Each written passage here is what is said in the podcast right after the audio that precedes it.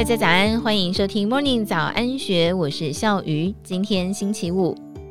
中国侦察用的高空气球挑起美国敏感神经，美方以飞弹击落之后，随即展开残骸回收行动，并且从中得到了许多数据资料。总统拜登大赞军方行动成功，却也因此惹火中国，怒批美国发射飞弹反应过度。而此举也让外界好奇，为何美国要小题大做的用飞弹来射气球呢？又为什么明明有卫星，中国却要使用间谍气球？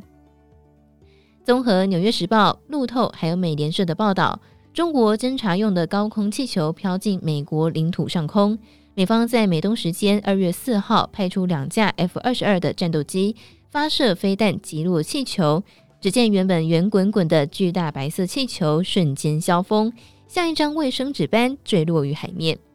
不过，这颗来自中国的气球似乎装载了太阳能电池板、控制面板，还有降落伞系统。航太工程师汤普森说明，气球的射程非常远，一旦回收完毕之后，美国就可以从中搜集到许多讯息。怀疑当初中国发射间谍气球，目的是为了要搜集大量的数据，以便用于未来的应用进行分析。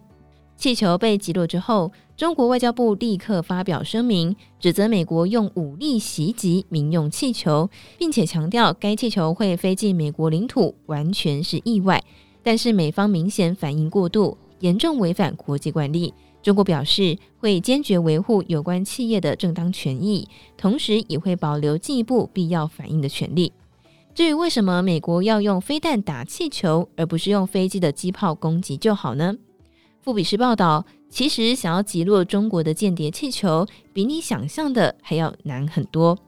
因为这颗进入平流层内的气球，长度达到二十七点四公尺，相当于是三辆巴士，内部填充大量的氦气，整颗气球采用高度弹性的乳胶或是其他物质所制成，厚度只有三明治那样的厚。因此，进入平流层内外压力差比较小，并不如大家的想象，只要戳破一个洞，它就会爆开掉落。相反的，就算对它发射机关枪，顶多就是表皮破几个洞，气球依然保有足够的氦气在天空中漂移。而在灌满氦气的状态之下，气球会随着气流漂浮在特定区域上空，而且通常气球下方会悬挂一台相机、摄影机，甚至设备中还能够包含雷达，还有太阳能发电。以这次间谍气球大约四十公尺的尺寸来看，从地面直接升空之后，可以飞到将近二点四万公尺到四点五万公尺的近太空区域。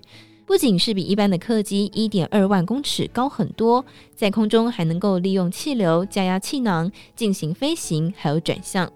而间谍气球在一八六零年代美国内战期间以及第一次世界大战都曾经使用过它。到了一九五零年，美国空军首度大规模的使用高空气球，成功拍摄到当时苏联一百四十万平方英里的领土。你可能会很好奇。现在都已经发明出卫星，为什么还要使用气球呢？